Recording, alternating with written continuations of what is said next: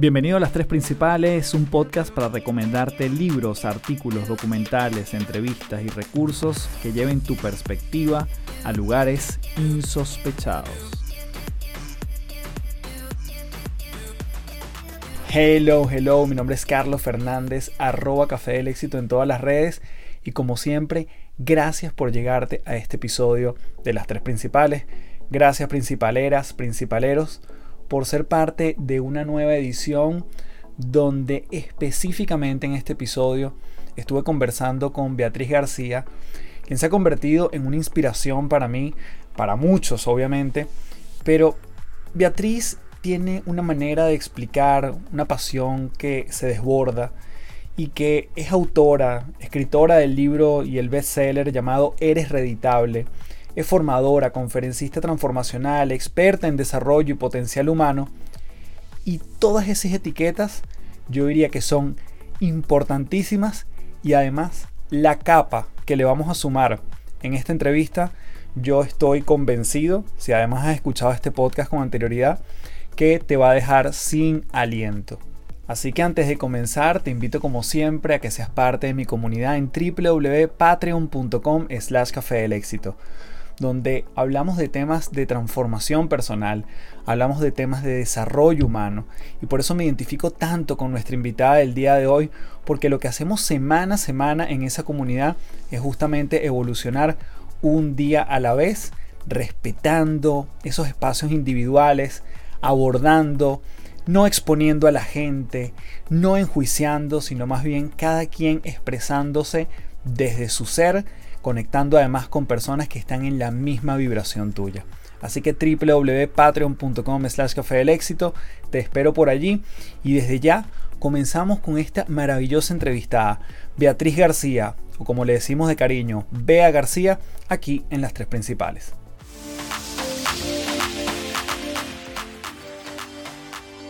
Bien, tenemos aquí en las tres principales a Bea García. Oye, demasiado feliz de tenerte aquí, Bea, bienvenida. Ay, gracias. Yo también demasiado feliz de estar, de por fin conocerte, no en persona, porque tengo mucho tiempo siguiéndote y ya eso es una forma de conocerte, pero de conocerte así, hablando contigo, súper agradecida de que me brindes e-, ese espacio. No, a ti, y además que con tu podcast, que también lo vamos a mencionar eventualmente, tenemos muchas cosas en común. Nuevamente, mi gratitud en mayúscula. Y mi primera pregunta, Bea, es, cuéntame qué significa para ti tanto Caracas como Galicia. Caracas y Galicia. Wow, no me esperaba esta pregunta de entrada. Mira, Caracas es calor, gente amable y es como mi mamá adoptiva. Allí fue a donde llegué con seis años y me recibió una mamá súper cálida. Se me van a salir las lágrimas aquí ya va. No, por favor. No pasa nada, que estamos en un momento de vulnerabilidad aquí en las tres principales, no pasa nada. Es mi mamá adoptiva y es una mamá súper cálida. Lamentablemente, creo que esta mamá con el tiempo puede que se haya enfermado en ciertos aspectos. Yo la sigo amando igual, como nuestra mamá cuando se enferma y sabes que, bueno, que le están pasando cosas, pero sabes que en algún momento va a recuperar su luz, su esplendor, su belleza y que va a volver a ser la misma, incluso que va a estar mejor cuando se recupere. Y Galicia es la mamá que me trajo al mundo, ¿no? La Coruña. Entonces también es un lugar que amo profundamente, con el que me he ido reconciliando a través de los años, porque pues al principio me costaba adaptarme a Caracas, luego me costó adaptarme a Galicia, porque somos así, los seres humanos, ¿no? Entonces al principio dices, aquí nada me gusta, me gustaba lo que tenía antes, y luego cuando ya te acostumbras a lo nuevo, dices, ah, no, no, esto es mejor, entonces ahora no me gusta lo que tenía antes pero son dos lugares que amo profundamente y a los que quiero muchísimo. Galicia es un lugar lleno de gente trabajadora, de gente de buen corazón, de corazón amplio, ¿sabes? Esa gente que, que te recibe en su casa, que, que se preocupa por ti, que, que, aquí no te van a robar, aquí no te van a asaltar, o sea, es un lugar de gente, sí, de corazón amplio. Así que amo mucho a estos dos sitios, a mi mamá adoptiva y a mi mamá biológica, por decirlo de alguna forma.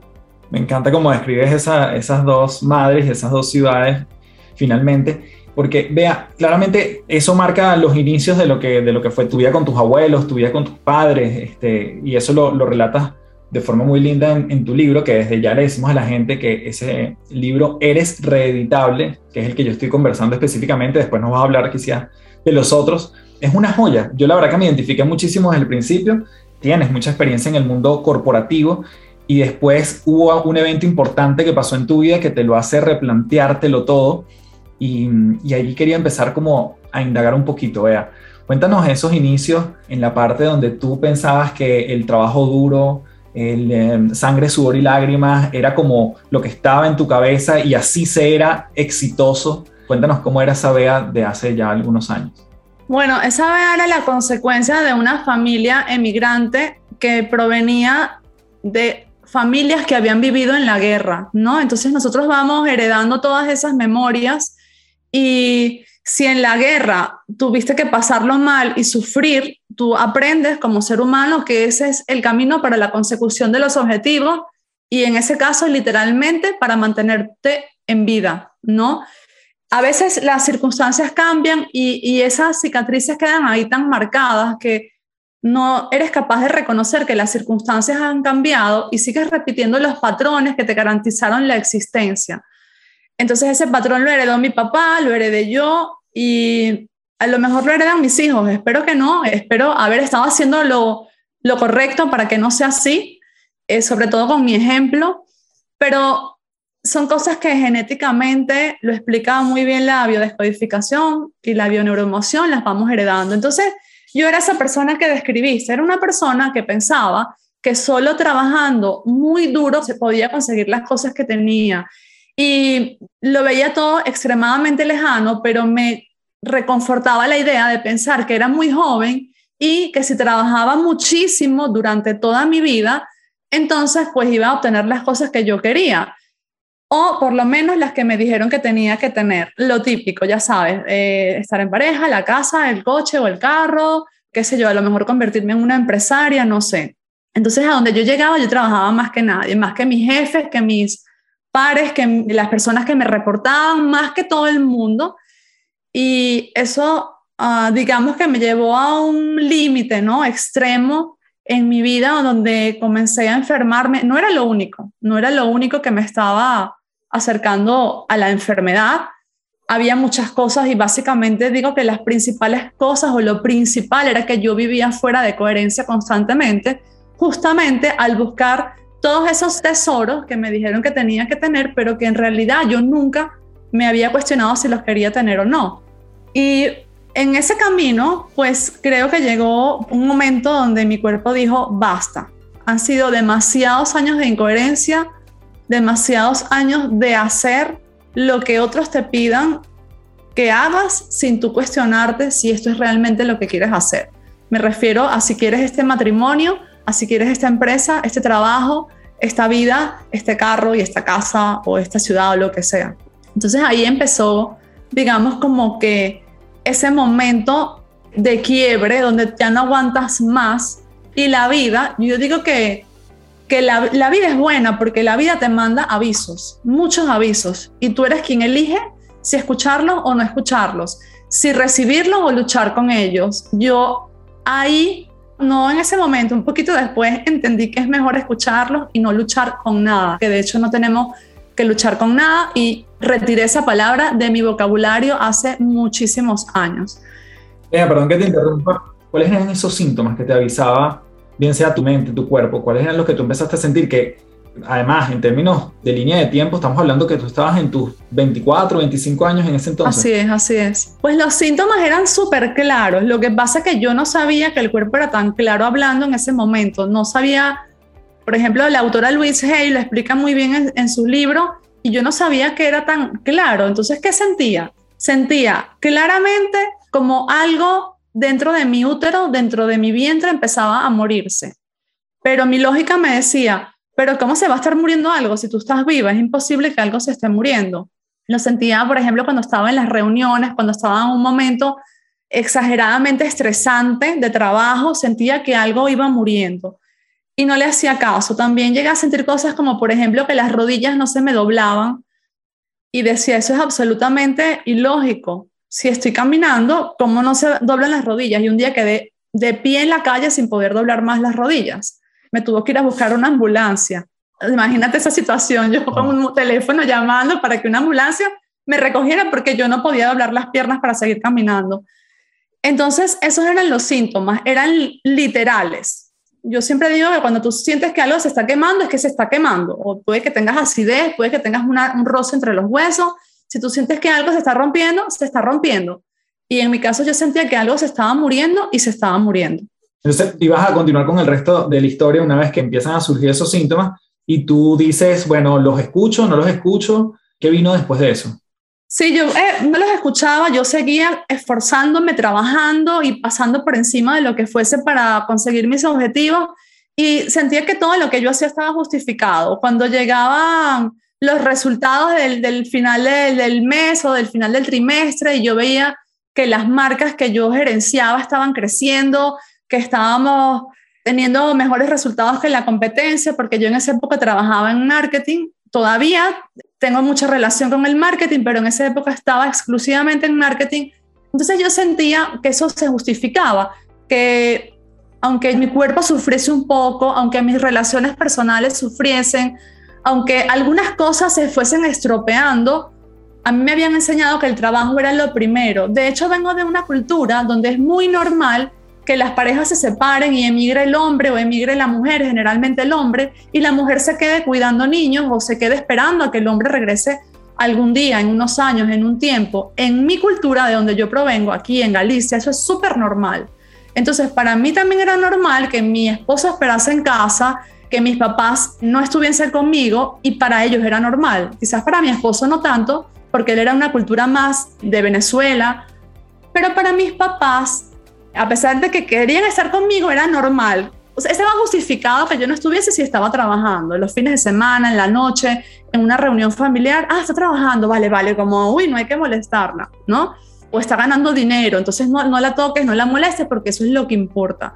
Y así era mi vida, enfocada siempre en obtener resultados, en crecer, en demostrar, en también lo veo en retrospectiva, en ganarme el amor de mi familia, porque eso es como una forma de demostrarle que los quieres, el hacer lo que ellos esperan que tú hagas. Aunque conscientemente no era así, lo hacemos a veces por los papás, lo hacemos por la pareja. El ser humano realmente hace cualquier cosa por amor, por ser querido, ¿no? Aunque no sea consciente. Aunque tú digas, no, yo soy workaholic, sí, es verdad, pero no lo hago por, por amor, nada que ver, no es verdad. En realidad quieres demostrarle algo a alguien o a ti mismo para quererte más a ti mismo. Entonces, básicamente esa era mi vida. Hasta que un día, pues eh, mi ginecólogo me llama y me dice que tengo que ir a su consultorio y ese día fue un momento así como el antes y después de todo. Ese día me diagnostican cáncer de cuello uterino. Es decir, mi percepción de que algo se estaba muriendo en mi útero era absolutamente real. Se estaban muriendo las células de mi útero. Entonces, ese día sentada allí frente a mi médico, me di cuenta por primera vez en 27 años que yo no estaba teniendo la vida que quería tener, porque fue solo ante la posibilidad de pensar que mi vida se acababa, que me di cuenta que quería hacer un montón de cosas que jamás me había planteado hacer. Por ejemplo, viajar por el mundo, ganar más dinero, pero trabajando menos, qué sé yo, cosas que yo consideraba que no eran posibles, pasar más tiempo con mi familia. Entonces allí dije, no, no lo dije allí, lo dije luego con el tiempo, pensé qué triste pensar que te vas a morir y solo ahí darte cuenta de que no has tenido la vida que querías. Lamentablemente la mayoría de la población no le pasa eso, nunca tienen un momento como de sacudida, y digo lamentablemente porque mi vida es mejor desde la sacudida, ¿no? Pero a veces nunca nadie nos sacude y solo cuando ya nos estamos muriendo entonces nos damos cuenta, wow, ojalá hubiese hecho más lo que quería, ojalá hubiese, me hubiese atrevido a hacer esto o a hacer aquello. Y entonces, claro, eh, en ese momento me sentí tan decepcionada de mí misma, o sea, se me sentí como tan perdida, o que había perdido tanto el tiempo, que tuve un momento de pensar, ok, yo no me puedo morir, yo no sé cómo voy a hacer, pero yo no me puedo morir con 27 años dándome cuenta en este preciso instante de que no he hecho nada de lo que quería y dándome cuenta en este instante que lo único que hice fue algo que solo servía para cubrir la expectativa del entorno que me rodeaba, sin darme cuenta, evidentemente. Si no, no lo hubiese hecho. De hecho, yo me consideraba súper rebelde. Me consideraba que iba en contra de todo y de todos y que a la última persona a la que yo le hacía caso era mi papá, mi mamá. Y nada más lejos de eso. Justamente estaba haciendo todo lo que ellos esperaban que yo hiciese. Entonces, bueno, saliendo de allí, creo que por primera vez en la vida, Carlos, tuve como un momento de decisión absoluta, como nunca antes, y decidí que yo iba a vivir. Fue como súper raro porque yo no era ese tipo de personas que decía, voy a hacer esto y punto. Yo decía, voy a hacer esto y punto con respecto a lo que yo creía posible, pero era la primera vez que tomaba una decisión así con respecto a algo que yo lógicamente no consideraba posible. Y yo lógicamente no consideraba posible que me iba a curar de cáncer si no existía la cura contra el cáncer. Entonces dije, no importa qué va a pasar, algo tiene que pasar para que yo viva, porque yo no he vivido lo que yo quería vivir. Entonces ahí empecé una búsqueda loca de meterme como en todas las, las cosas, en todos los libros, en todos los documentales que iban entrando por mi vida empecé como desesperada, con una hambre exagerada de, de, vida y de querer encontrar la solución. Y durante todo ese, ese tiempo, si bien es cierto que leía muchísimo y trataba de encontrar yo soluciones, la verdad, en el fondo yo esperaba que la solución la encontrase el médico o la ciencia, ¿vale? Yo esperaba que, que llegase un día el médico y, y, me dijese, se encontró la cura del cáncer, te ponemos una inyección o te hacemos tal cosa y ya va a estar listo pero eso no pasaba. Entonces yo iba cada dos semanas a hacerme el tratamiento y eso no sucedía. Al cabo de dos años empecé a sentirme pues ya realmente preocupada al darme cuenta de que esa cura no, no aparecía y por primera vez empecé a preguntarme o empecé a pensar que tal vez entonces yo tenía que buscar la solución. Y buscar la solución no necesariamente era volverme una científica y meterme en un laboratorio a ver cómo se curaba el cáncer. Yo sentía intuitivamente que había algo que yo podía hacer, pero no sabía qué era. Perdón, vea, hasta ese entonces tenías dos años en tratamientos, vamos a decir, intervenciones, no sé si había el tema de quimio, estaba allí presente, o sea, si estabas muy sumergida en los métodos tradicionales de, de la medicina. Sí, durante dos años, cada dos semanas, así, sin falta. Y la enfermedad no empeoraba, pero tampoco mejoraba. Es decir, yo estaba exactamente en el mismo sitio. Entonces, claro, ya al cabo de dos años empecé a pensar, wow, ya va, tengo dos años en esto y esto no está funcionando, claramente no está funcionando. Y a pesar de que mi médico era excepcional, era súper optimista, de hecho el día que me diagnosticaron, él me dijo, oye, vea, lo que tienes que hacer es ser feliz. Esa parte me la salté y yo pensaba como, ¿what? O sea, ¿cómo un médico me está diciendo esto? ¿Qué, qué, qué, qué está pasando aquí? ¿Cómo que ser feliz? De hecho, si yo no hubiese tenido tanta credibilidad en él y no lo hubiese conocido de antes, yo me lo hubiese tomado como unas palabras a la ligera. Incluso lo llegué a ver un poco como con falta de profesionalismo. O sea, un médico te diagnostica cáncer y ese día te dice, tú tienes que ser feliz y ya, esa es la solución. No me lo dijo así tan a la ligera, pero sí, mm, básicamente resumido, eso es lo que me estaba diciendo. Y sí, que me explicó que en la medida que yo estuviese más preocupada por todo lo que me estaba sucediendo, estaba dando la oportunidad a las células cancerígenas de avanzar. Entonces, bueno, yo me quedé con aquellas palabras en mi mente, pero la verdad es que no entendía muy bien, porque el problema aquí es que yo ya pensaba que era feliz. ¿Y por qué pensaba que era feliz? Porque el entorno te mete en la cabeza que si tú tienes las cinco cosas que te dijeron que tenías que tener, pues tú tienes que ser feliz y esa es la felicidad. Y yo con 24 años ya tenía esas cinco cosas o esas 10, el número que le quieras poner. Entonces en mi mente yo era feliz y entonces decía, ok, entonces estoy fregada porque si él me está diciendo que tengo que ser feliz, yo ya me considero feliz, no, no hay más nada que hacer, mi vida se va a acabar. Ahora suena un poco ridículo, pero en ese momento era como yo lo percibía. Entonces, un día estoy en la casa después de esos dos años y el que era mi esposo en ese momento había alquilado un documental y lo puso, en, te estoy hablando de la época de los CDs, lo puso DVD. Ajá, exacto, DVD. Y me pongo a verlo y en ese documental hablaban muchísimas personas del mundo del desarrollo personal que son muy reconocidas hoy en día, en aquel momento no lo eran tanto, porque de hecho esos temas no se hablaban mucho, te estoy hablando hace 15 años atrás. Y una mujer dice que tiene cáncer, era un testimonial de una mujer que decía que tenía cáncer y que se había curado cambiando su manera de pensar, siendo más feliz, eh, viendo series que le hacían reírse, cambiando, digamos, como que todos los inputs que entraban a su cerebro. Y ese, ese testimonial de 30 segundos a mí me cambió la vida, porque yo sentí que por alguna razón ese mensaje era para mí y por alguna razón todos los otros mensajes durante dos años no habían funcionado, pero ese sí. Entonces yo ahí, digamos que, que escuché mi intuición y por primera vez en mi vida yo siento que puse la lógica de lado, porque yo había sido, a mí me educaron en un hogar donde me enseñaron que si algo no es lógico, algo no es posible. Y me metieron en la cabeza que para eso te dimos estudios, ¿no? Para eso te educamos con la mejor educación que existe, para que tú no estés creyendo en cosas que no tienen respaldo científico, en cosas que cree la gente ignorante, qué sé yo. Entonces, yo tenía que respaldar todo en lo que creía para yo sentir que era más inteligente, para sentir que los estudios que me habían dado estaban cumpliendo su función y todas estas cosas. Además, estando en el mundo del marketing, en el mundo corporativo, tú no vas a sacar un producto al mercado diciendo mi intuición me dice que esto no, tú haces un estudio de investigación. Entonces, digamos que todo lo que me rodeaba en mi entorno me llevaba a convencerme cada vez más de que si algo no era lógico, no era posible. Entonces, esta mujer me explica algo que hoy en día está ampliamente demostrado por la neurociencia, porque estos estudios han tomado fuerza más que nada en los últimos 10 años, pero en aquel momento no estaba demostrado por nadie o a lo mejor sí, pero no eran, digamos, no había estudios accesibles a personas comunes como yo.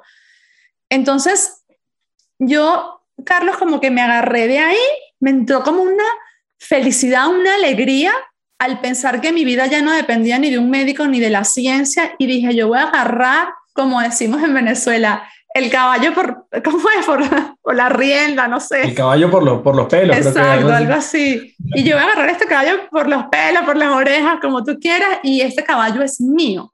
Yo no voy a esperar ya que ni el médico ni que la ciencia venga a decirme qué tengo que hacer. Entonces empecé a hacer exactamente lo, lo mismo que esta mujer había hecho o lo que yo entendía que había hecho. A ser feliz y empecé como a cambiar de personalidad, pero me di cuenta que eso no es así tan fácil. Es decir, uno no cambia de la personalidad de personalidad de la noche a la mañana, porque si no, todos lo haríamos y todos entonces de repente seríamos millonarios, todos seríamos líderes espirituales, qué sé yo. Y como me di cuenta que era tan difícil, dije, tengo que crearme un método, porque esto no era un reto como emprender o conseguir pareja, era, era vivir. Si yo lo hacía bien, vivía, y si yo lo hacía mal, me moría.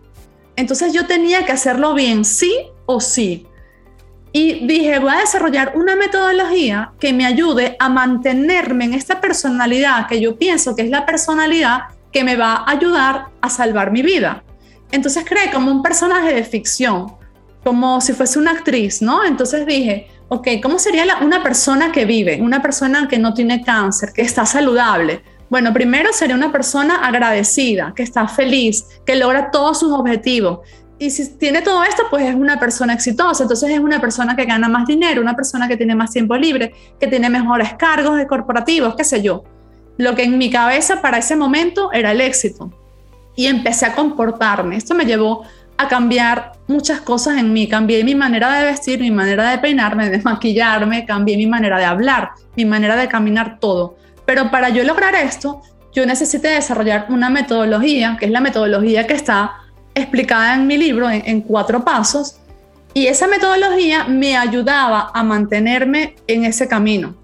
Y otra cosa que hice, y siempre destaco exageradamente esta parte, porque yo no se la estoy recomendando a nadie, eso lo hice yo en mi desesperación, otra cosa que hice fue que yo abandoné el tratamiento. Yo estaba tan cansada del tratamiento y me recordaba tanto que mi posibilidad de morir me estaba a la vuelta de la esquina que yo necesité en ese periodo de tiempo abandonar el tratamiento para yo poder creerme de verdad que yo estaba curada, que yo estaba sana.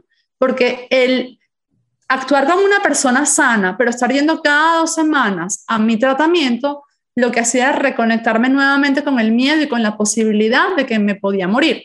Y repito, yo no le estoy recomendando esto a nadie, es lo que yo hice en un momento de desesperación. Entonces, dejé de ir al médico y me metí en este personaje, pero no 100%, sino como 10 mil millones por ciento, exagerado. Y para poder, digamos, darle más fuerza a todo esto, yo cambié de ciudad. Yo me, en ese momento trabajaba en una empresa que en Valencia eh, yo me fui de esa empresa, Valencia, para los venezolanos que nos escuchan, pero digamos, para quien no sabe dónde está Valencia en Venezuela, es una empresa que está, no era donde yo vivía, no era mi, mi ciudad base. Yo me había ido de allí por trabajo y decidí regresar a mi ciudad base, que era Caracas, a un trabajo nuevo, a una casa nueva, a una vida nueva, para yo poder de verdad hacerle creer a mi cerebro que yo era una persona nueva. Entonces, esta interpretación de este personaje más un entorno completamente nuevo con personas nuevas, pues me ayudó a creerme que yo de verdad era una persona curada. Sin embargo, al cabo de unos 90 días más o menos, el que era mi esposo, que era la única persona que sabía que yo tenía esta enfermedad, porque algo que yo tuve como, o que supe intuitivamente desde el principio era que yo no le podía estar contando esto a todo el mundo, porque eso lo que hacía era darle más fuerza. Y es normal, porque si yo te digo a ti, oye Carlos, tengo cáncer, entonces es como muy difícil que cada vez que tú me veas no me vas a preguntar cómo, cómo sigues, necesitas algo, cómo va todo. Y ese preguntar, que a veces es una preocupación genuina, a veces es una preocupación simplemente por quedar bien o por lo que sea, pues lo que hace es que te recuerden constantemente que tú estás enfermo y cuanto más lo divulgas, más recordatorios va a haber. Entonces al cabo de este tiempo, el que era mi esposo me dice, oye, mira, yo de verdad confío genuinamente que lo que tú estás haciendo te va a llevar a donde tú quieres llegar. Es más, yo creo que tú estás curada, eso no lo dudo, pero la verdad es que no tenemos ningún respaldo, ningún eh, diagnóstico médico que diga que sea así. Yo siempre digo que para mí ese fue el peor día de mi vida y lo sigue siendo. O sea, yo no recuerdo un día peor que ese. Porque para mí ese día fue como un llamado a la tierra, fue como, bájate de esa nube, que vas a estar curada tú. ¿sabes? Tú a lo mejor tienes una metástasis porque tienes tres meses sin ir al médico y lo peor es que ni siquiera se lo has dicho a tus papás para que hayan podido pasar contigo los últimos días de tu vida. Entonces fue como el, un choque contra una pared de concreto, fue la voz interna diciéndome cómo se te ocurrió cambiar todo lo que te enseñaron en tu casa, en el colegio, en la universidad, por algo que escuchaste en la televisión a una mujer que tú ni siquiera sabes si es una actriz, ¿por qué no seguiste lo que te enseñaron? ¿Por qué no seguiste con esas creencias? Que aunque, no te, aunque sí es verdad que te están acercando a la muerte, bueno, por lo menos estás viva. porque así, así funciona el cerebro, ¿no? El cerebro atesora todo lo que lo mantiene con vida, incluso cuando eso lo está acercando a la muerte. Entonces, pues lo que yo hice fue que acepté, acepté ir al médico, al principio me negué, lloré como 18 horas ese día, Lloré hasta que no, no salían lágrimas, yo ni siquiera sabía que eso se podía llorar sin lágrimas. Y nada, al día siguiente tuve que ir al médico, o, a los días, no sé la verdad cuánto tiempo pasó. Solo sé que el día antes de ir al médico lloré 18 horas. Y el día que llegó el médico, bueno, me siento allí en la sala de espera, otra vez empieza como ese juego de ping-pong en mi cabeza. Qué horror, dejaste de, de hacer lo que te enseñaron. Y luego otra parte de mí decía, si tú ya elegiste este camino, de que estas nuevas creencias manténlas, porque a lo mejor el volver a pensar como pensabas antes te está acercando a la muerte otra vez y no te estás dando cuenta, y así, hasta que, bueno, entro al médico, me revisa y en ese momento el médico me dice, vea, yo no sé qué pasó ni cómo está sucediendo esto, pero tengo dos años viéndote cada dos semanas sin observar cambios y te estoy viendo ahora y no tienes nada, no tienes nada pero nada, no, o sea, no entiendo, ni siquiera tienes las cicatrices del tratamiento, porque a mí me quemaban con nitrógeno por dentro, no tienes ni las cicatrices, no tienes nada, es como si nunca hubieses tenido nada. No entiendo, tengo que hacerte muchos más análisis, porque esto no, no es como normal, ¿no? Y más sabiendo que has dejado de venir tanto tiempo, pero no tienes nada. Yo sí entendía, o sea, yo en ese momento, ¿sabes? Fue como, Dios mío, todo lo que hice funcionó es decir, todo en lo que yo elegí creer, todo lo que yo elegí poner en juego, ya como última instancia, ya como la última carta, funcionó. Es decir, me sentí, bueno, no sé, no hay una cantidad de dinero que yo pueda decirte en la lotería como que, ay, me gané 10 mil millones. No, no hay nada, no hay una cantidad de dinero. Me ganaste la vida. Me gané la vida, exactamente. Y entonces en ese momento, cuando salí de, de allí del consultorio, yo me pasó algo muy loco que yo no sabía qué pasaba. Creo que todos hemos escuchado que cuando la gente se va a morir ve como en una película de todo lo que fue su vida, ¿no? ¿Lo has escuchado? Sí, sí, claro, que vi como mi película, mi, mi vida en retrospectiva en fracciones de segundo. Exacto, pues a mí me pasó eso, pero hacia adelante, yo no sabía que eso que se podía. Yo vi como un preview de la vida, como... Como un trailer de tu película hacia adelante. Exactamente, vi, vi como todo lo que venía y eran cosas súper impresionantes, estas cosas que tú no crees que van a pasar en tu vida. Dices, ay, honestamente no, pero en aquel momento dije, si yo me estoy curando de cáncer, haciendo lo que aprendí a hacer, yo puedo lograr todas estas cosas, yo no tenía ninguna duda. Entonces salí de allí y empecé, bueno, primero no fue tan rápido como lo estoy contando, te juro, me quedé un tiempo como, wow, ¿sabes? Como así pensando. ¿Estaba sola en esa, en esa cita? ¿Habías ido acompañada?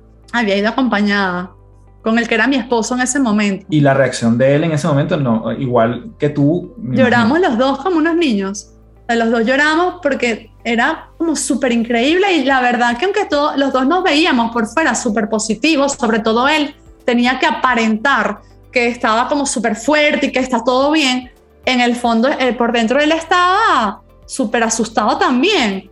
Y entonces en ese momento fue como, ah, ok, sí vas a vivir, ¿sabes? O sea, fue como, no me lo puedo creer. Y entonces, bueno, yo dije, si yo pude curarme de cáncer, yo puedo lograr todo lo que quiera, así literal, yo empecé a sentir eso, como, no, ya va, yo logré lo que, lo, que yo nunca he visto que nadie haya logrado, de hecho yo en mi libro cuento que la única persona que en ese momento yo conocía que se había curado de cáncer era un jugador de béisbol que se llama Andrés Galarraga, es súper famoso, entonces yo decía, ya va, yo también me curé y no me curé con el tratamiento, yo me curé yo, no me curó la ciencia, entonces yo no necesito que nadie venga a ayudarme o a darme, yo puedo hacer que cualquier cosa pase. Yo soy como una onda expansiva que yo puedo mover lo que a mí me dé la gana de mover, aunque no sea lógico. Y eso es lo más importante. Aunque no sea lógico, yo puedo lograr exactamente lo que a mí me dé la gana. Yo puedo, como si yo fuese un artista que está diseñando una pieza con plastilina, yo puedo darle la forma que me dé la gana y yo puedo decidir y elegir. Entonces yo de ahí empecé como a pedir, como una niña carta a Papá Noel, Niño Jesús, ¿no? Yo quiero viajar por el mundo entonces todos los meses, pero no quiero perder mi trabajo porque yo amaba mi trabajo profundamente. Entonces, claro, la lógica te dice, si solo tienes vacaciones cada 15 días, ¿cómo vas a viajar todos los meses? La lógica, nuevamente la lógica aparece, claro. Exactamente, si tú todavía no ganas tanto, ¿cómo vas a viajar? Si tú, qué sé yo, pero yo empecé a pedir, yo quiero llegar a este ascender, yo quiero eh, no, no era ascender por ascender, era ascender porque yo amaba lo que hacía, yo quería el cargo, por ejemplo, en ese momento de directora de marketing de la empresa más grande de Venezuela en algo, pero porque yo la llevase a ser la más grande, yo no quería llegar a ser directora de una empresa ya siendo la más grande, ¿me explico? Yo quería yo ponerla ahí, entonces ese era mi sueño, empecé a escribir como esa carta de deseo, quería viajar, quería, y de repente todo empezó a pasar así, rápido, en un mes, en dos meses, todo empezó como a fluir y a pasar cada vez más rápido como una bola de nieve. Algo que, y cuando me di cuenta, todas estas cosas eran fuera de la lógica. Ninguna de las cosas que iba logrando tenía ni un poquito de lógica. Entonces entendí, ok, la cosa no va de lógica, la cosa va de tú primero decir que quieres y luego pedirlo, trabajar por ello, evidentemente, pero lo primero, pensar que lo, que lo tienes. Y ahí me di cuenta de que yo había logrado algo con mi cerebro que no sabía exactamente qué era. Yo ahí estaba solo en la práctica, pero yo no entendía nada de teoría. Entonces me obsesioné por estudiar el cerebro, me obsesioné por entender qué había pasado en mi cerebro y empecé a estudiar, qué sé yo, a hacer diplomados de psicología, ¿sabes? A estudiarlo, a estudiar cosas de neurociencia, pero no, encontraba exactamente qué había pasado. Hasta que un día una bióloga me lo explicó. Una señora bióloga me dijo, lo que pasó en tu cerebro es que tus redes neuronales cambiaron. Tú empezaste a hacer algo de una manera repetida, le pusiste mucha emoción y al permanecer allí constantemente, esas redes neuronales cambiaron. Entonces yo dije, ok, si yo sigo repitiendo cosas y me las sigo creyendo, que hoy es un concepto súper familiar para todos, el de visualización familiar, pero que no todos lo hacemos bien. Entonces yo puedo lograr cualquier cosa y además luego aprendí que también está la inteligencia del corazón. Yo hablo mucho del cerebro, sobre todo en mi libro, pero la verdad es que el lograr estas cosas con el cerebro hace que también se active la inteligencia del corazón y que se active la inteligencia de los intestinos y que todo eso se una y entonces tú te vuelves como una bomba atómica, ¿sabes? No eres alguien ahí como tirando una cosa con el cerebro, otra con el corazón, sino que es una máquina que unida logra cosas que desde otra perspectiva parecen muy difíciles de lograr, porque a veces vamos como en una bicicleta sin saber que tenemos la potencia de, de, un tractor, no, pero te comportas como una bicicleta, pero eres un tractor. Entonces, pasé años estudiando el cerebro. Y quiero ver si podemos todavía indagar un poquito más, vea, en esos 90 días donde cambió literalmente tu salud, tu cuerpo, tu mente, te convertiste en otra persona, literalmente. Yo me imagino que el doctor cuando te estaba chequeando dijo, es que esta no es la mujer que yo tenía revisando, o sea, me trajiste otro cuerpo. Yo me imagino que el doctor, o sea, habrá salido de allí con un caso bien particular en su historia que habrá visto, con una remisión prácticamente espontánea de un cáncer. Y te quería preguntar por esos comportamientos que tú fuiste modificando, que tú dirías, esto lo hacía antes y ahora ya no hacía esto. Así me comportaba en mi casa y ya no hacía esto este era mi comportamiento en la oficina y quizás ahora esa, esa fue mi forma de verlo. ¿Cuáles eran esos micro comportamientos que en lo macro hicieron que sanaras? Mire, te voy a decir uno como muy específico. Por ejemplo, yo siempre esperaba lo peor. A mí me enseñaron a esperar lo peor para no decepcionarme. Te voy a poner un ejemplo. Un ejemplo de mentira porque no se me ocurre ahora ninguno real. Digamos que ahora eh, a tu pareja le da un, un ictus, un, un derrame cerebral, no sé. Entonces lo meten a, al hospital y ¿qué esperaba la Beatriz de antes? La Bea de antes. Pues esperaba lo peor, porque, bueno, existe un montón de fundamentos científicos que dicen que si a una persona le da esto, pues va a terminar pasando esto. ¿Y por qué esperaba lo peor? Para no decepcionarme. Yo no quería ilusionarme pensando que esa persona iba a vivir o se iba a recuperar, porque si luego no se recuperaba, yo sentía que el golpe iba a ser más fuerte. Entonces, al esperar lo peor, yo no sabía que atraía lo peor. Eso a mí nunca nadie me lo había explicado. Entonces, cuando tú tienes una creencia, todo lo que sucede respalda esa creencia.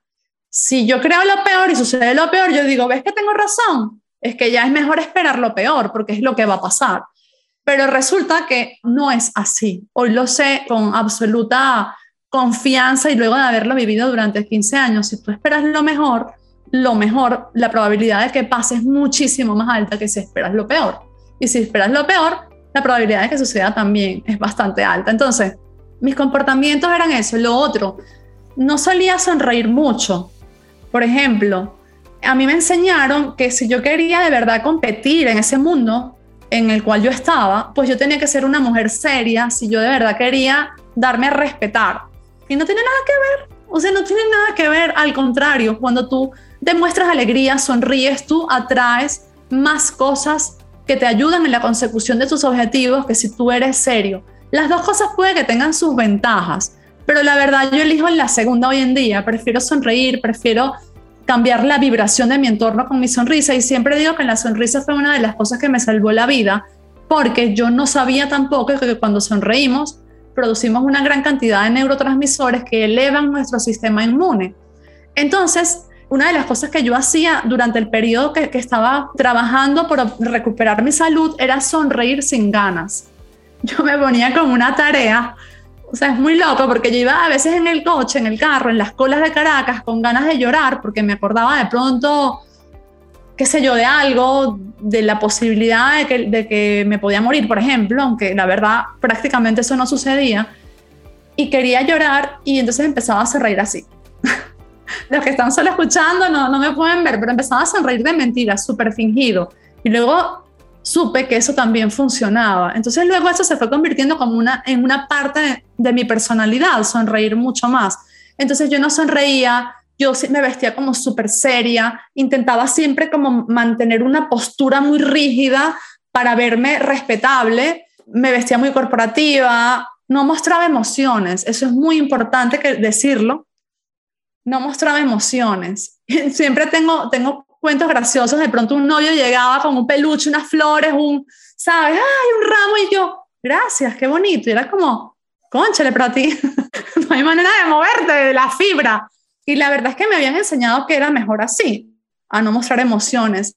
Y bueno, yo hoy en día lo veo totalmente diferente. Yo pienso que tienes que expresar tus emociones, que está bien sonreír, que está bien ser humano, que está bien ser vulnerable, que está bien ser quien te dé la gana de ser. Lo que pasa es que a veces no nos estamos dando cuenta que no somos quien nos da la gana de ser, porque nacimos en una jaula que tiene la puerta abierta y no nos damos cuenta. Entonces, solo vemos los barrotes, no vemos la puerta. Y eso es un poco lo que me pasaba a mí.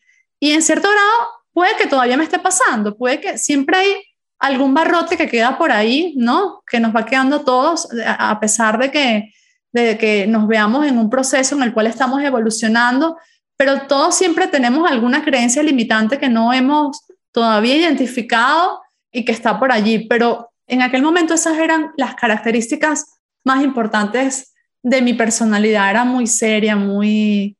Y, yo creo que es como triste también. Y ahí es lo que tú mencionas que es interesante en tu libro, que tú decías que te volviste como un vigilante de tus pensamientos y de tus emociones. O sea, estabas muy atenta a lo que estabas pensando.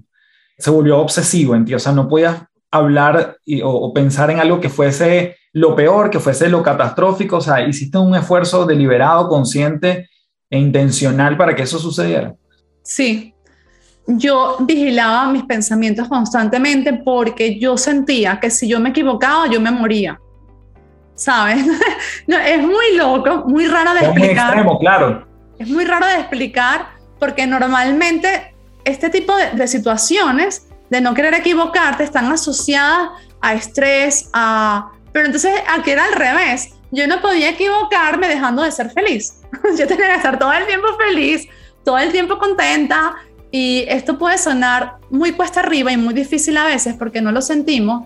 Y en efecto, al principio era fingido, ¿vale? Esto hay que decirlo porque creemos que es natural.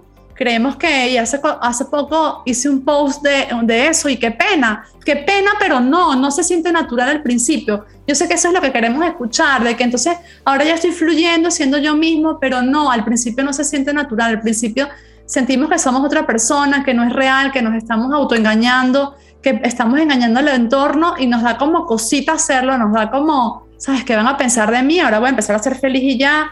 Pero sabes que la gente no piensa nada, la gente está en su mundo también. Y si lo piensa no importa porque eso te está salvando la vida o te está llevando a conseguir el objetivo que tú quieres conseguir, ese negocio, esa empresa, convertirte en papá, en mamá, lo que sea. Entonces, yo era, trabajaba mucho en esto al principio, sí, me sentía como que era fingido, pero yo no me permitía caerme. Y yo hago una analogía en el libro que para mí es la que mejor describe esto.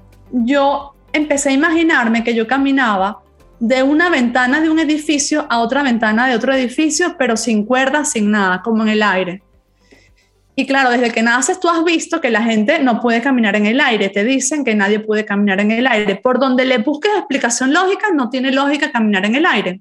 Y para mí, creer en lo que esta mujer del documental había dicho era tan ilógico como caminar en el aire. Estaban al mismo nivel, ¿sabes? Entonces yo dije, ok, o yo me creo que yo puedo caminar en el aire, yo me creo que soy feliz y que soy todo esto que pienso que tengo que ser para salvar mi vida, o me voy a llevar una estrellada contra el piso que no me va a salvar nada ni nadie. Entonces voy a empezar a caminar y empecé a caminar y sabía dentro de esa ruta que lo único que yo no podía hacer era mirar hacia abajo, porque si miraba hacia abajo y veía el vacío, me iba a caer. En esta analogía, mirar hacia abajo significa reconectar con mis antiguas creencias. Yo sabía que lo único que no podía hacer era reconectar con esas creencias, reconectar o recordar que el cáncer no tenía cura, recordar que yo tenía que creer en lo que tenía únicamente respaldo científico, que todo lo demás era como esotérico. Entonces, yo explico allí, pues que justo ya cuando miro hacia abajo, llegó un punto donde miré que fue ese día que lloré todo el día, no me había dado cuenta que estaba en el último paso, es decir, estaba, solo me faltaba un paso y ese paso ya lo había dado para, para llegar a la ventana del frente. Si yo hubiese mirado hacia abajo antes me hubiese caído. Si yo hubiese mirado hacia abajo, reconectado con mis antiguas creencias, a la semana o a los tres días o al mes de empezar con esa nueva manera de ver la vida, yo hubiese empeorado mi enfermedad y probablemente me hubiese muerto o me hubiesen tenido que quitar el útero, no sería madre de dos niños hoy en día. Entonces yo elegí no mirar hacia abajo, yo elegí ver al frente y sabiendo que había un vacío, sabiendo que sí, que tenía unas creencias, una de 27 años, pero bueno, no las iba a mirar, no iba a reconectar con ellas y le iba a dar a la vida un tiempo de unos meses, no sé cuánto, para conseguir este objetivo. Y además era mi única opción, ¿sabes? Porque lo dije de una forma como que, ay, le voy a dar un tiempo y si no funciona, pues sigo con las otras creencias, pero en realidad no es así.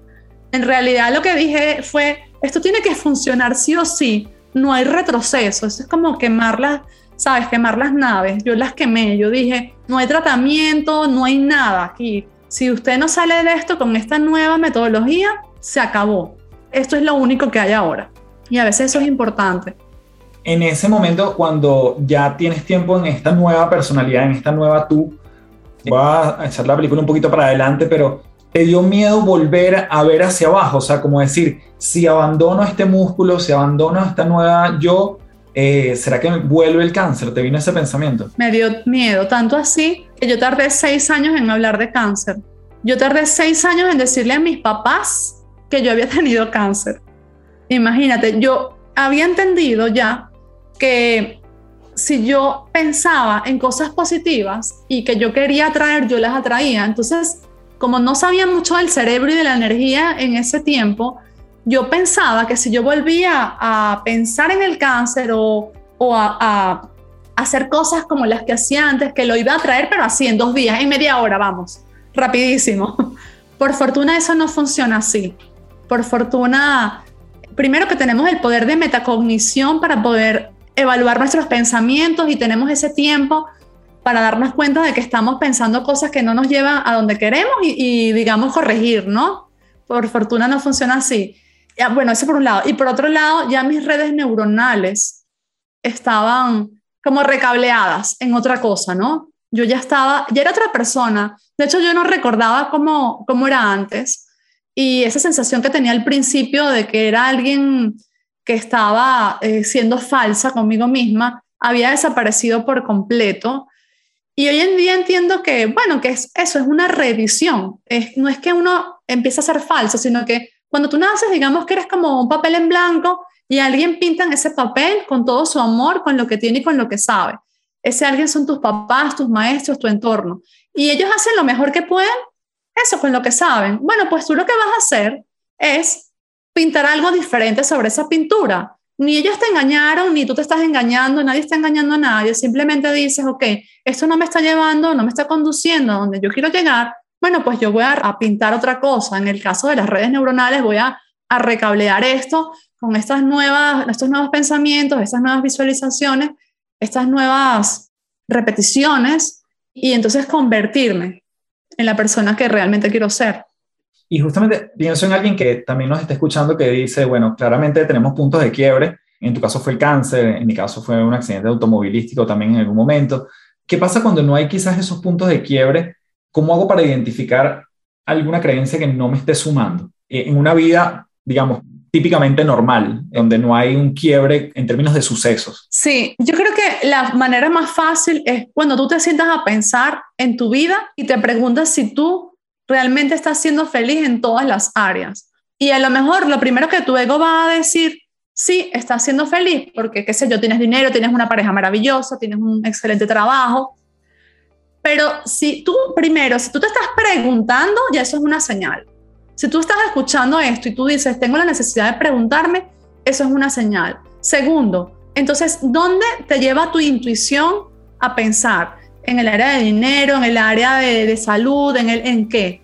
Bueno, y ya si tienes un problema de salud, esa es otra señal. Y aquí no vale decir, no, es que mi problema es hereditario. En realidad no es mío, es que lo traje de mi mamá, mi papá. No, no, no, el problema es de todos. Y tú puedes resolverlo, tú puedes ser la persona que rompa con ese patrón, así lo hayas heredado de tu mamá y tu mamá de tu abuela y tu abuela de tu bisabuela. Eso no tiene nada que ver, hoy hay muchos estudios la epigenética ha demostrado que esos patrones pueden romperse. Entonces, la pregunta aquí más importante es, ¿dónde siento como esa espinita? ¿En qué área de mi vida? es que no tengo suficiente dinero nunca, es que hay algo con mi pareja que no sé. Bueno, pues en esa área de tu vida hay una creencia limitante que te está impidiendo llegar a la plenitud. En mi libro eres hereditable, hay muchos ejercicios que yo te propongo allí para que tú identifiques esas creencias, ¿vale?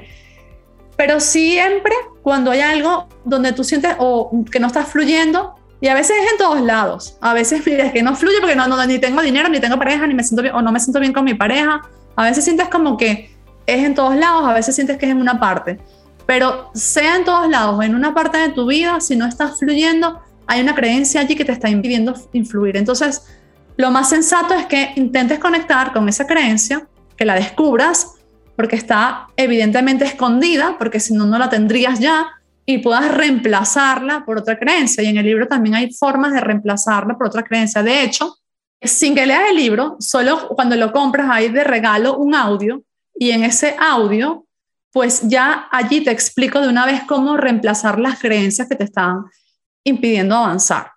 Entonces, así es la forma que yo utilizo hoy en día, que ayudo, que utilizo con, mis clientes, con las personas que apoyo. Y de verdad que la mayoría de los que estamos aquí tenemos esas creencias. No sé si estás de acuerdo conmigo. No, 100%, 100%. Al final estoy totalmente de acuerdo con el método, con la manera y con la aproximación que le das porque todos tenemos ese pedacito quizás, y mucho de ello es subconsciente, lo sabemos, o sea, no es tan evidente para todos, pero en el momento que yo siento que esa espinita, como tú mencionas, ahí es donde hay que meterse justamente, no evadirlo, que a veces por conveniencia terminamos metiéndolo debajito de la alfombra. Vea, te quería preguntar justamente por, ese, por esos cuatro elementos que tú mencionas en tu libro, si nos pudieses dar, porque primero, el libro está lleno de ejercicios, como tú dices, está lleno de testimonios interesantísimos de lo que tú fuiste viviendo y cómo te fuiste transformando. Quería preguntarte si nos puedes dar algunas luces de esos cuatro elementos en este método que tú fuiste muy empíricamente y después basándote en ciencia formulando. Sí, mira, esos cuatro elementos son como una receta de cocina donde tú puedes ir combinándolos. Es decir, claro. Hay cuatro y dentro de esos cuatro hay muchos elementos que te van a ayudar a conseguir ese elemento general. Entonces, de, ese elemento general, hay, cuatro generales que son creer, replantear, reprogramar y actuar. Creer es primero, tú tienes que creerte que algo es posible. En mi caso, yo tuve que creerme que yo iba a curarme de cáncer a pesar de que la ciencia decía que la cura no existía. Bueno, yo tenía que ir en contra de esa lógica rotunda. Entonces, dentro del paso de creer, allí hay un montón de maneras donde yo te sugiero que tú puedes tomar para empezar a creer en eso que tú estás pensando hoy en día que no es posible. Lo segundo, replantear. Ya luego que tú obtienes una nueva creencia, entonces replantearte con base en esa nueva creencia, ¿cómo querrías que fuese tu vida? ¿Vale? Porque antes no podías pedir esa vida porque no creías que eso era posible, ¿vale? Ahora que ya tienes referencias de que eso es posible, porque lo es, bueno, entonces ¿cómo te replantearías tu vida sin miedo? Es como el reaprender a soñar, porque hemos olvidado cómo soñar, en la medida que somos más lógicos, pues vamos olvidando cómo soñar, o soñamos con las cosas que creemos lógicas y no nos damos cuenta que la lógica depende de cada cultura, de cada, digamos, época en la que vivimos. O sea, para mi bisabuelo no era lógico que él podía tener un teléfono sin un cable y llamar al otro lado del mundo. Entonces, la lógica está asociada a la cultura, está asociada, sin hablar de otra época, hoy mismo, en el mundo que vivimos, a pesar de la globalización que existe, hay cosas que en unos países son posibles y en otras no son posibles, así de sencillo. Entonces, donde son posibles, para esa gente es lógica que algo es posible, pero los que no estamos allí no nos damos cuenta de que eso es posible, porque nunca jamás lo hemos visto. Y el cerebro solo reconoce o ve lo que reconoce, ¿vale? Lo que ya sabe que existe. Entonces ese es el segundo paso. El tercer paso eh, ajá, creer, replantear, dije, reprogramar. Para mí es uno de los más importantes, pero que no es posible sin los dos pasos previos. Reprogramar, ahí esa es como la parte más larga del libro, diría yo, la más importante, que es como, ajá, vea, yo ya me creo esto, ya me replanteé la vida y ahora cómo yo le hago creer a este señor de aquí, a mi cerebro, de que eso es posible, cómo hago para que él me lleve hasta allí, cómo reprogramo esas, esas famosas redes neuronales, cómo, cómo hago para que los pasos que doy en mi día a día efectivamente me acerquen a donde quiero llegar. Esto recordando siempre que los pasos del día a día son la vida, ¿ok? No, no podemos enfocarnos en el objetivo porque la felicidad es un camino, no es un destino, ¿no? Entonces, ¿cómo yo doy esos pasos siendo feliz todos los días de mi vida y a la vez acercándome a la persona que quiero ser y a los objetivos que quiero conseguir. Y el último paso, no menos importante y tampoco es el último, sino que va en paralelo con los otros tres, es el de actuar. Y aquí hablo yo en el libro de a lo, a lo que yo he llamado brotes energéticos. Nosotros constantemente estamos teniendo brotes energéticos. Un brote energético es algo que tú sientes que tienes que hacer en ese momento para que tenga los resultados que debe tener. Y que si no lo haces en ese momento, te puede traer buenos resultados, pero quizás no son los mismos que te iba a traer si lo hacías en aquel momento. Voy a poner un ejemplo. Digamos que, no sé, se me ocurre, pues que quiero irme de vacaciones o con un amigo o, o, que le quiero proponer una idea de negocio a, a una persona, a un socio capitalista, por ejemplo. Entonces se me ocurre un viernes 9 de la noche y yo siento como una fervientemente una emoción de que en ese momento tengo que mandarle un mensaje, un correo a esa persona, 9 de la noche viernes. ¿Qué dice mi lógica? Mi lógica me dice, no, no, es viernes 9 de la noche, ese señor debe estar tomándose unos vinos con su familia, déjalo en paz. Espérate el lunes en la mañana, horario laboral, le escribes y le propones tu proyecto. ¿Y qué pasa el lunes a las 9 de la mañana? Que el señor te dice, oye, qué lástima, justo el fin de semana me fui a jugar golf y el dinero que hubiese podido destinar a tu proyecto se lo di a otra persona. Entonces, tú desperdiciaste un brote energético. Los brotes energéticos, cuando tú los aprovechas, traen otro brote energético y otro y otro. Es como un jardín que florece. O una analogía que uso yo siempre, imagina que pones una ficha de dominó de pie y al lado pones otra ficha y al lado otra. Si tú cada vez que tomas una decisión aprovechas tus brotes energéticos, eres coherente, con esa decisión. Y cuando digo coherente, digo que no siempre eres lógico, coherente. Es decir, que tu corazón te gritas esto, tu intuición, todo tu ser te gritas esto, y, pero hay una vocecita que te dice, no tiene lógica, eso es una estupidez, tú hazlo igual. Entonces tú dejas como una fichita de dominó ahí de pie y al lado pones otra ficha que también elegiste poner allí con coherencia, no con lógica, con coherencia y siguiendo tu intuición. Y al lado pones otra y vas poniendo un montón de fichas y se van quedando como de pie, ¿no? Entonces, esa puede ser tu vida, un montón de fichas de dominó de pie, puestas con coherencia, me casé con coherencia, emprendí con coherencia, no con lógica, sino con coherencia. Pero el día que a lo mejor tú dices, ay, no, yo no voy a hacer eso porque no es lógico, tumbas esa ficha y esa ficha puede que te tumbe otras, a lo mejor no las tumba todas, pero sí tumba algunas. Entonces, ahí dices, uff, si yo hubiese hecho esto como lo sentí, probablemente no se hubiese estropeado esto que he venido construyendo con tanta lógica y tanta coherencia. Y puede que esto dé como un poquito de miedo, porque entonces uno dice, ah, entonces no me puedo equivocar, porque si me equivoco, tumbo una ficha, esa ficha tumba las otras. No, esto es más bien un llamado a que sigas tu intuición y a que seas coherente y a que recuerdes que la intuición no está en ti para alimentar tu ego, está en ti para traerte las mejores opciones para ti las mejores decisiones, las mejores cosas para tu vida, para lo que tú eres en esencia, no para alimentar lo que tu entorno quiere ni nada de eso, sino para darte a ti la mejor vida que podrías estar teniendo jamás. Así que esos son los cuatro pasos. Hermoso, vea, de verdad. Me encanta. Y además este espacio, bueno, a mí, yo pudiese estar hablando contigo tres horas más.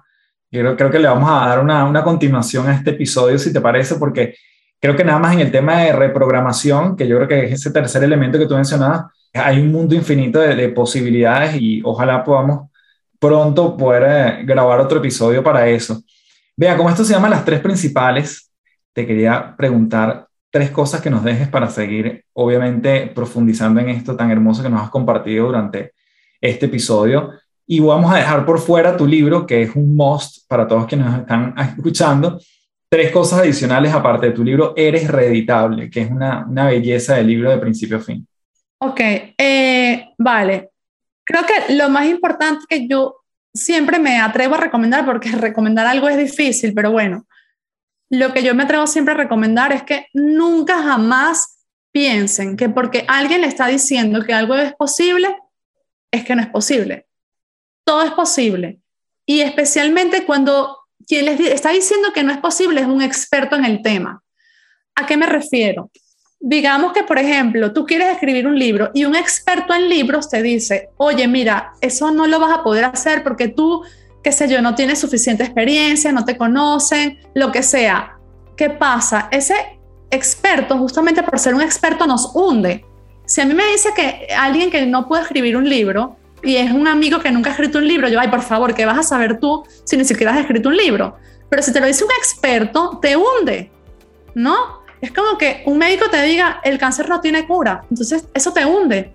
Entonces, ni siquiera cuando ven un experto a decirles que algo es posible, le crean. No porque el experto les esté mintiendo, no tiene nada que ver. Esa persona, desde todo su amor y con toda su experiencia, le está queriendo dar el mejor consejo que él conoce y que él puede darle.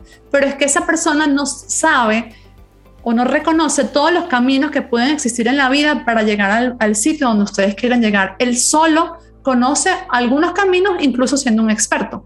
Entonces, ustedes pueden, desde su energía, desde su capacidad para mover el universo y mover la energía, encontrar otros caminos que él no tiene ni idea que existían. Todavía hoy en día hay médicos que no te hablan de, que el humor influye en que te puedas curar de nada. Y es increíble, año 2021 todavía eso pasa. Y esos médicos no es que te están engañando.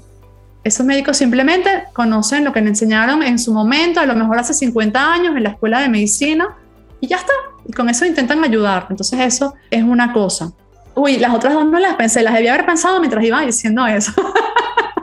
No importa, pero te doy el tiempo allí. Puede ser algo vinculado, puede ser más de recursos, de, documentales, de cosas que a ti te han servido. Ok, otra cosa que pues quizás que les, les sugiero también y que esto yo no lo hacía en, en, la época donde me sucedió todo lo que cuento en el libro, eso lo descubrí mucho tiempo después, es que aprendamos a desarrollar técnicas que nos ayuden a ver qué hay debajo del agua cuando el agua está quieta. Es decir, técnicas que nos ayuden a reconocernos a nosotros mismos para que sepamos quiénes somos y sabiendo quiénes somos podemos lograr cualquier cosa. Y una de esas técnicas es la meditación y la respiración o cualquier cosa que ustedes puedan hacer para reconocerse a sí mismos, porque todas las respuestas están dentro de nosotros, aunque eso suene demasiado cursi y está súper escuchado y ajá, veas, ya sé que todo está dentro de mí, pero ¿cómo lo consigo? ¿Cómo conecto con lo que está dentro de mí? No tengo ni idea.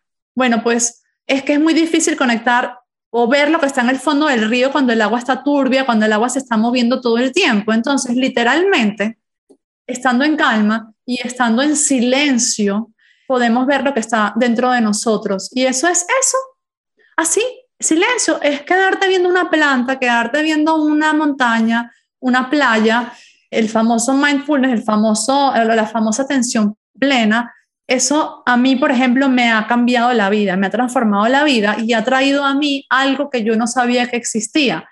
Y es el desarrollo de la intuición al punto de que más nunca sentí, digamos, incertidumbre en la vida. Yo creo que eso es algo que todos queremos tener, no tener incertidumbre. Es decir, dar paso siempre con confianza. Y el hecho de conectar contigo mismo te ayuda yo digo que es como ir viendo unas miguitas de pan que la vida te, va poniendo para saber qué camino recorrer. O sea, por ejemplo, tengo que, ir a, este podcast con Carlos, ¿sí o no? Entonces es como escuchar esa vocecita. Tengo que invertir en este negocio, ¿sí o no? Tengo que escribir este libro, ¿sí o no? Tengo que ayudar a esta persona. Hay como una vocecita ahí siempre hablando, que es como un destello de información, así lo llamo yo, y la única forma de realmente escuchar esos destellos de información es cuando aprendemos a, desarrollar la capacidad de estar en silencio y estar presentes. O al menos eso es lo que yo, lo que me ha funcionado a mí y lo que he visto que funciona a la gente que yo admiro, que yo sigo como la que yo quisiera ser. Y la tercera cosa, aunque puede sonar como repetitivo, pero escuchar la intuición siempre.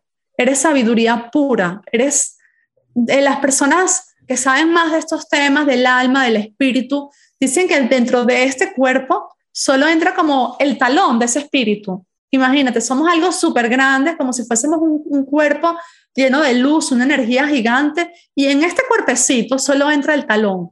Entonces, ese yo cuántico superior está constantemente hablándonos y nosotros solo podemos escucharlos, como dije antes, si estamos en silencio, cuando tú empiezas a escucharlo, que es como un músculo que se desarrolla, hazle caso siempre. Y eso te va a llevar siempre por el mejor camino que puede existir para ti en esta vida. Y a veces el mejor camino no es el que tu ego te está diciendo que es. A veces tu ego que te dice, no, el mejor camino, que seas millonario, una, que vivas en, en Dubái con un yate y no, cinco yates mejor, ese es, el, ese es el mejor camino. A lo mejor eso es lo que te enseñaron, lo que tu ego te está diciendo. A lo mejor realmente ese no es el, el camino de tu felicidad. Hay un montón de cosas que ni siquiera sabes que las quieres porque estás súper enfocado en lo que te dijeron que tenías que tener. Entonces, escucha tu intuición. Esas serían, pues, como las tres cosas. gratitud, de verdad, cierto en este momento. Vea, gracias de verdad por ser parte de las tres principales. Te abrazo a distancia y espero que volvamos a conectar muy pronto haciéndole una segunda parte. Si tú estás escuchando este podcast y quieres una segunda parte con Bea, déjanoslo en los comentarios, etiquétanos en Instagram y haznos saber que escuchaste este episodio y que te agregó valor. Gracias, Bea. Un abrazote.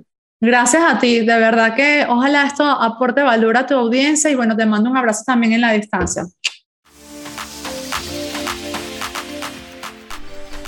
Bueno, como siempre, te doy las gracias por llegar hasta aquí. Espero que te hayas ido profundamente inspirado, entusiasmado, con nuevas ideas, con ganas de reprogramar esa parte que todos tenemos la posibilidad de darle una vuelta en nuestra manera de ver la vida y que todos además estamos en un proceso, un proceso que es continuo, que no termina y que cada uno tiene sus propios desafíos. Y con las herramientas que nos dio Bea estoy seguro que lo podemos transitar con mayor liviandad. Así que como siempre te invito a www.patreon.com slash café del éxito. Tienes el link debajo de este episodio, en las notas del episodio, para que puedas registrarte, para que nos veamos allí semana a semana, evolucionando un día a la vez. Asimismo, si me dejas tu comentario en Apple Podcast, en Instagram, lo compartes, eso es la mayor retribución que puedes hacer si este episodio te hizo sentido. De hecho, puedes etiquetar a Bea García para que justamente también sepa que escuchaste este episodio aquí en las tres principales. Como siempre me despido diciéndote, transfórmate en paz y nos vemos la próxima semana. Chao, chao.